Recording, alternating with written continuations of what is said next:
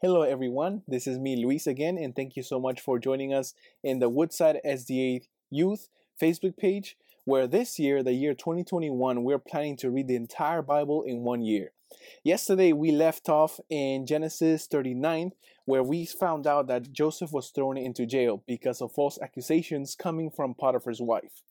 Today, we read chapters 40 to 42, where the story is based solely on Joseph uh, transition from being a prisoner in jail to being empowering Egypt. So, chapter 40, very briefly, uh, this is where Joseph interprets the dreams of the butler and the baker. In chapter 41, he interprets the dreams of Pharaoh and he rises to power as the second in command of Egypt. In chapter 42, 42 uh, Joseph's brothers go meet him in Egypt, and this is the first time they encounter each other ever since Joseph's brothers sold him to be a slave. So, like we do in every video, we're gonna touch on three things. The first one is what new things did I learn? Second, what questions do I have about the reading? And third, most importantly, what can I apply to my everyday life? So, one of the things that I learned is that, um, and I don't know how important this is, but I realized that the writer gives a lot of emphasis and detail, or he likes to mention that uh, Joseph is being clothed with a special garments. We see this first when Jacob gives him a coat of many colors. We see this when he's dressed uh, in Potiphar's house. And we also see how the writer describes that the coat of many colors was stripped from him. Potiphar's wife rips the garments away from him. And we see uh, Pharaoh uh, dressing Joseph with a special coat, very nice coat. It seems that the the theme of the coat of many colors is something that you know transcends just not just the first part of the the story of Joseph, but actually it carries on throughout the whole story. So this is interesting, and this kind of leads me to the next question. Now that I learned that the clothing of Joseph is kind of very important in these chapters, why is the coat of Joseph very important? That's one of the questions that I have. What does it mean? What does it represent? Does it represent his life getting better, his life getting worse? Does it mean prosperity? What does it mean? What does Joseph's coat and the writer's uh, intent of uh, describing his coat throughout the chapters or what he's wearing, why is it important?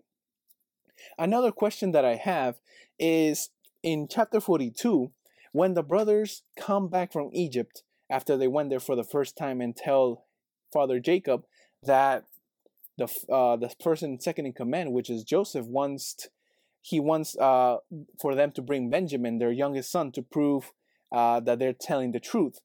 And Jacob doesn't want to let them take Benjamin because he's scared that Benjamin is gonna get killed. He's paranoid after what happened to Joseph. So then Reuben says, "If I don't bring back Benjamin, you can kill my two sons." Right? And you know, I guess that's a way of him saying there's no way I'm not going to bring back Benjamin. There's no way I'm going to let anything happen to Benjamin. But why did he say you can kill my two sons? And why does Jacob not respond like, "Are you crazy? What do you mean? What? I can't kill your two sons." He doesn't respond like that. He just says, "No, uh, I'm not gonna let Benj- uh, Benjamin go with you guys." It, it seems that he wasn't bothered by Reuben saying, "You can kill my two sons," and I kind of want to ask my question: Why did he? Why did Reuben make such a, you know, a, a deal or proposition that you can kill my two sons if he doesn't bring Benjamin back? Is it that the Canaanite culture, the culture that they were supposed to repel, was that coming into their hearts? Was it coming into their culture? Because uh, you know the Canaanite uh, culture, they would do such things as child sacrifices and all those bad, terrible things. So what why why why Reuben said this? What was the culture back then? Why was it acceptable in in Jacob's family to do such a thing? Was it acceptable, you know, in the neighboring places around there to do to do those terrible things? So that's one of the questions that I have, and I feel like asking these type of questions will help me understand more the context of why these crazy things are mentioned in the Bible. So we addressed the first two points, and the last point: what can I apply to my everyday life. Now, this part of the story of Joseph, you can get so many, so many lessons from this. But one lesson that I got, and I didn't really pay attention to this. Actually, a lot of people might say, you know, that's kind, of, kind of, that's kind of not important, you know. But I think it's kind of very important to me. So if you've been keeping up with the reading, you realize that when Joseph was thrown into jail, he is now in charge of the jail because God was with him and he, you know, he did a great job. He has such a good person that they made him in charge of the jail. Now, what kind of people are in jail? Are, are there happy people in jail? Are there like super uh, uh, people there are, are like enjoying themselves there? No, I've pictured people in jail are kind of very sad and very uh, distressed, very anxious. You know, their lives are over. Uh, you know, I don't know how the jail system back was uh, was back then. Maybe when people went to jail, they were in jail forever. I don't know. But I can imagine that the people in jail were people who were really, really sad and distressed. So why uh, did Joseph, when he sees the baker and the butler distressed and very sad because of the dreams that they had, what made him go towards them? What what was it of Joseph to go to these people and ask them, why are you sad? Like, isn't it obvious? Why did Joseph have to ask why are they sad? They're in a jail, like they just lost like probably one of the best jobs you can have in the kingdom. You know, you're so close to the king, you're serving the king. Back then the king was considered a god. So they were pretty much, you know, serving God. Like Joseph should have known, oh, they're sad because they just lost their jobs. But no, he sees their sadness. And even though what he may ask may be an obvious question in a similar scenario, but he know he's like, you know what? I'm gonna go ask. I want to be there for the, these people. I want to see what they're going through. And he goes and asks that question. So I know this is probably a part of the story that a lot of people may not realize or not give importance to. But here I can see Joseph. Um, Joseph has a big caring heart for people, and I can see that God is using him. Not only is he just doing his job by keeping the prisoners safe, but he's also coming to them and having conversations with them. I can imagine Joseph having way more conversations with a lot of the prisoners there, not just the butler and the baker.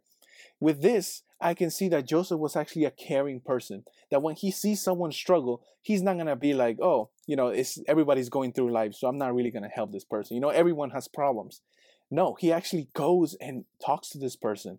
I feel like with this in mind, we as Christians, many times we see people in trouble, we see people not as happy as they used to be. And this could be in church, this could be in school, this could be in your neighborhood. You see someone who used to be very happy, or you see someone sad, and you kind of figure to yourself, I'm gonna let him do him. I'm gonna let me be me. You know, you know, everybody has their own business. But I think God is calling you to talk to these people. Maybe you can be the reason why these these people smile once a day. Maybe you can be the reason why their uh, their day starts to brighten up if you just talk to them, listen to them, if you ask them a question, even though it may seem very obvious what they might be going through, just ask a question and be there for these people.